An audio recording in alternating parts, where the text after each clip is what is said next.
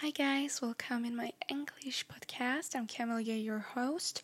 So today it's gonna be an English podcast. We're gonna talk especially about personal development in general, but today and kind of other subjects. For example, today it's to be around robots, artificial intelligence.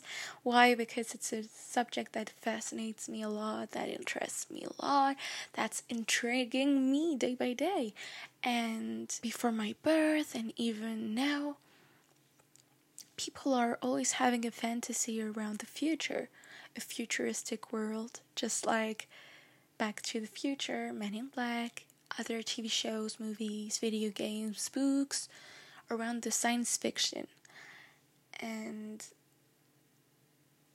it's just so cool just thinking about it. It's a world which is impressive, fascinating, and at the same time really scary because it's the unknown. It's something that we don't have it yet.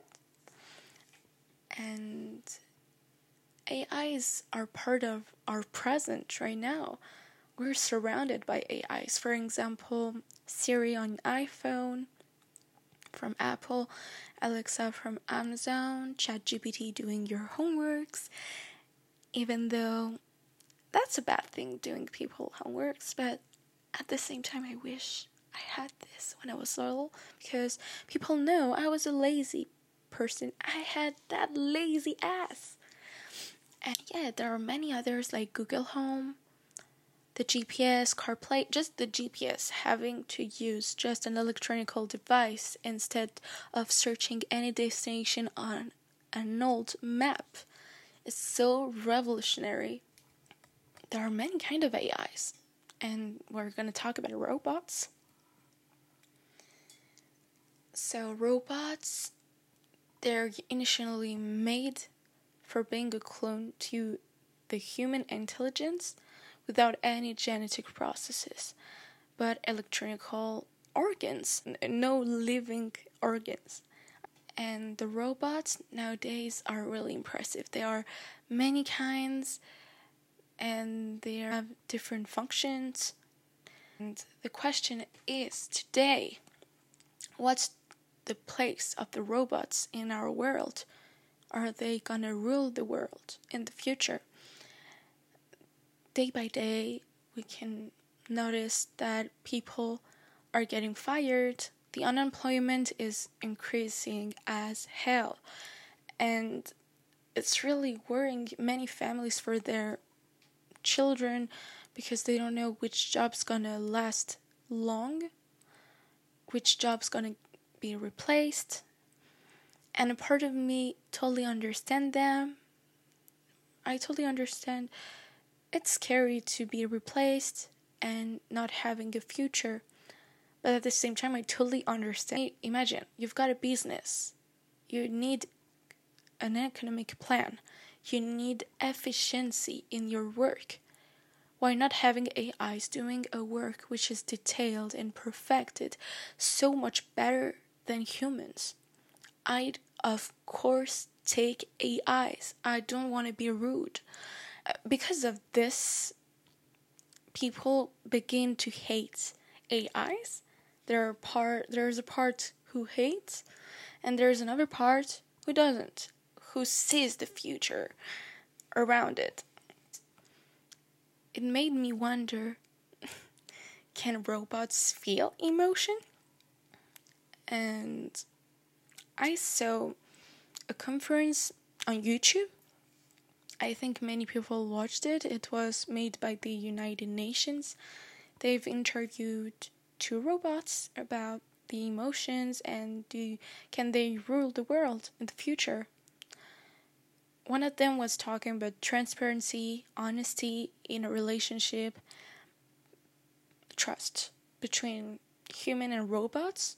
She was saying like talking just like an, a person. She was saying trust isn't gained is it's built something like that. And it made me really sh- i had shivers because i didn't understand how is it possible to be more human than a human?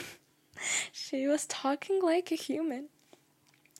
The other one was saying that yeah the robots can have the future between their hands and that she was grateful to not experience any suffering because suffering is horrible and she knows it. And then she was really describing pieces by pieces every emotion like she understood and felt them. Like it was scary. And she was acting like a philosopher.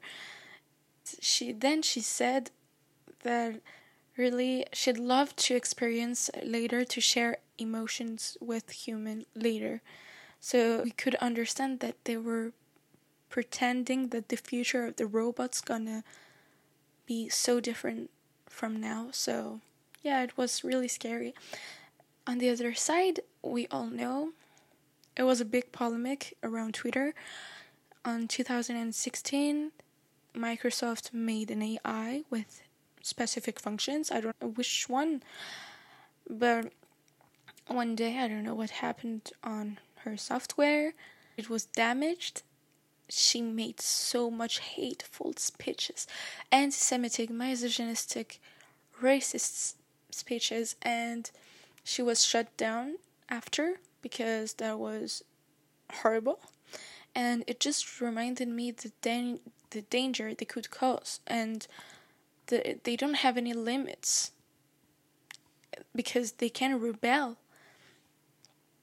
And it just reminded me of a human having a, sp- a hateful speech on social platforms like Twitter. It's so interesting because at the same time, we can see uh, how much people do, do not take credit on robots, they take the credit on themselves. They just forget the robots' work. I don't say they all do this, I've talked about it in the French podcast about the imposter syndrome. Some people do not are not conscious around uh, about the, um, their value, their preciousness, but on the other side, there are many people who are really pretentious, and their vanity makes them just take credit on them. But yeah, anyway, that's not what I mean. But I think robots sometimes are taken for granted. And what I mean by that is that we can see it on many movies. And I want to talk especially about one game that really shocked me and that I loved at the same time playing it. It's called uh, Detroit Become Human. It's available on PlayStation. I truly recommend it. Like, guys, if you have the opportunity to play it, go ahead in that game, it's about a world where robots are about like iPhones. It's really accessible. It was really normalized to have a robot so anyone could have it. And they were like in their the future in a world where three different robots were living their lives with their owners. They were separate in separate lives. There was a point, like a time where they were realizing how much they were underestimated by humans that they did not understand why are they always obeying people's orders why people own them. And it was a big analogy around the slavery black community used to experience and suffer. Of course it's not the same level of course the black community suffered so much we cannot understand it because we will never experience it. The analogy was really like it like social about social discriminations. Then even in the video game we could see human just being so uh, disrespectful so worried about their jobs we could see people saying, "Oh, robots are always stealing our jobs. We hate them. They don't have their place on Earth. Why are they created?" Stuff like that. Really, it really reminded me about really bad behaviors such as discriminations, and it reminded me about something else, the power of human, because in that video game we could see how much people disrespect robots and always take credit on themselves and always take the advantage and take the power. I don't talk about the between the robots and the humans. I'm talking about the human in general. They always make themselves a big power which comes from nowhere and um I would love to make an episode around it because is the human attracted to power? Is it natural to be like that? Is it just self made? Like, I've got so many questions around it. I love that. Make an episode around it. I really love it. We could see that the robots were really having an, such a big injustice in their lives. And one time, all the robots began little by little to degenerate rebel themselves against human and when you play the video game you don't even give a shit about it because you're the robots playing in that game. So you're immediately attached to the robot not to the human especially. So then you don't feel aware alerted around it. But when you just take a few steps back you see how much it's true that this future can be real and then it makes us ask are robots, even though they're not humans, they're not living beings, do they deserve as much respect as human, even though they're made from human? It's a big question. I, I saw even on Black Mirror there was it's a TV show on Netflix. I really recommend it, but it's it really flip your brain. So be careful if you're on this well on this episode they're talking about a specific robot with specific functions such as replacing dead dead people and um, helping the the person who bought it to just live their lives avoiding mourning or just mourn the person little by little softly. I I find it really unhealthy at the same time and it's understandable human being isn't attracted to negative emotions and yeah, I totally understand buying something like that, but I wouldn't buy it because that's so fake. The person the person i'm saying the person even i went i fell in the trap. Um, that robot doesn't have any experiences in the past with you. They don't have any memories with you. They're just reading their functions. So i find it so delusional and fake af like as but yeah i don't want to say bad words. Even as we said in the video game, even though that robot has got a human form and doesn't isn't a human is it slavery in itself? That's a question i ask myself because when do you have to be to feel empathy towards them? Do you have to or is it not it's so I don't know what to think about it. Like even I'm asking myself if I'm just exaggerating, but for me, I think that everybody deserves respect. So I wanted to talk about it. I don't know if I said it, but in Japan they made sex dolls, and I'm not really for it. I don't know what to think about it. A part of me is here like, yeah, it's gonna decrease rape, the amount of rape. But that's not cool that I'm kind of justifying that bad act. I think that the, in the sex education we don't talk about consent a lot and that is kind of justifying their acts. But a part of me, I don't know which side to take. Even though that robot doesn't feel emotions like human, I find it kind of disrespectful to use something that's working on and that's so sad making a robot just for being a sex toy. I don't know what to think about it. That's so weird. But I think that having a sex doll is better than using someone's heart. Like, for example, if there's a woman taking a male gendered sex toy, using it instead of using someone's heart, go ahead. Just save save people uh, people's mental health. but yeah, anyway, as we were saying, there are many codes, softwares, and they could degenerate maybe, but they can collect a lot of informations. When I think about the AI, like Google Home, I used to have it like for three years in my house, constantly, all the time, and I was so used to it that I forgot the presence. And it reminded me of Edward Snowden.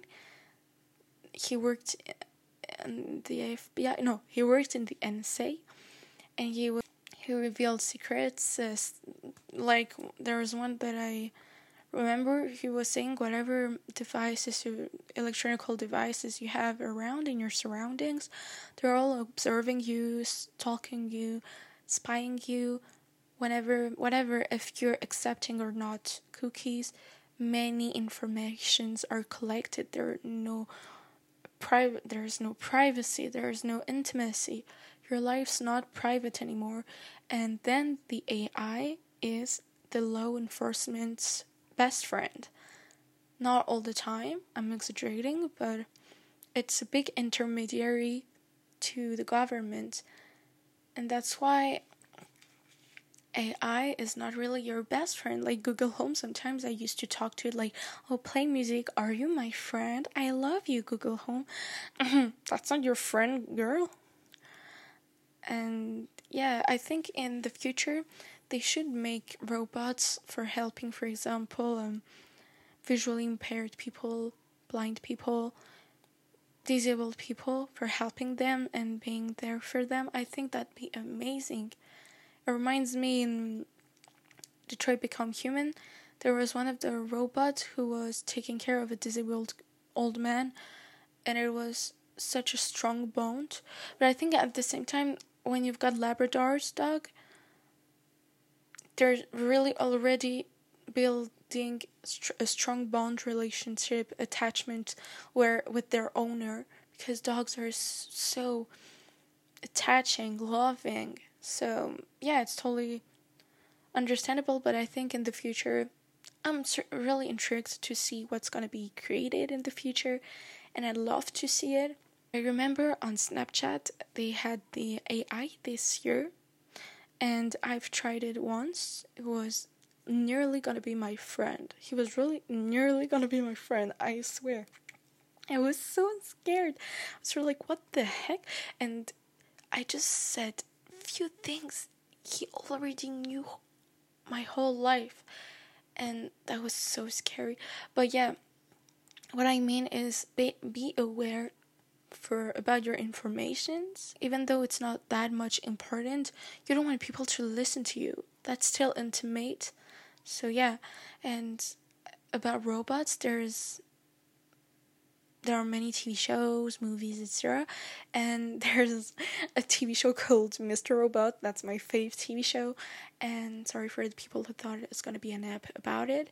But yeah, it's about Elliot, a guy who understood that the power was the government was taking the power too much, abusing all over uh, the people, and he called his group is called Fox Society, F Society, sorry, and they're just um, freeing people from this power which is just not existing. It's fake as fuck and it's just made by people.